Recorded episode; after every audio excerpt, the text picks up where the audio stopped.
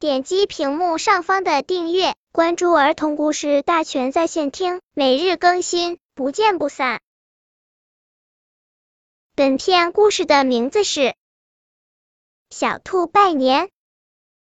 新年的早晨，兔妈妈催促小兔到各位朋友家拜年，可小兔怕冷，缩着身子，不愿起来。兔妈妈沉着脸说：“小白，你怎么这么娇气？”小兔伸了个大懒腰，走出家门口，猛然一阵风把它吹了个跟头，好冷呀！它偷偷的躲到一个被风的地方，待了好长时间，又饿又冷，就回家了。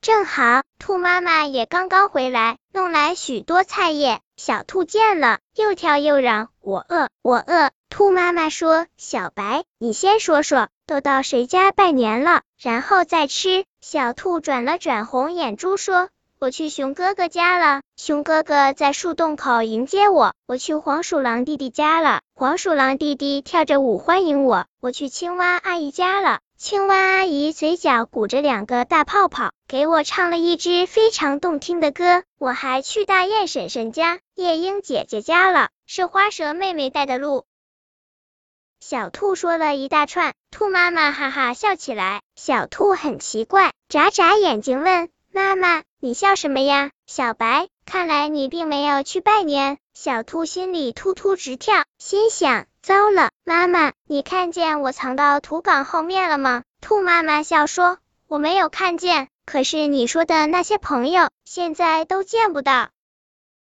那是为什么呀？”小兔好奇的问道。因为他们都在冬眠。冬眠？什么叫冬眠呀？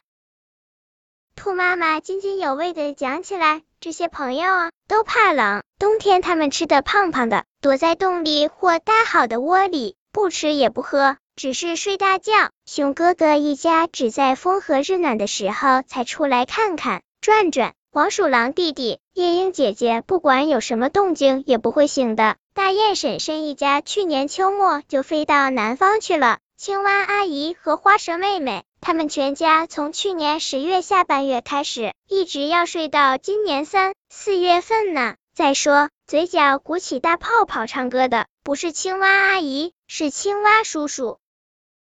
本篇故事就到这里，喜欢我的朋友可以点击屏幕上方的订阅，每日更新，不见不散。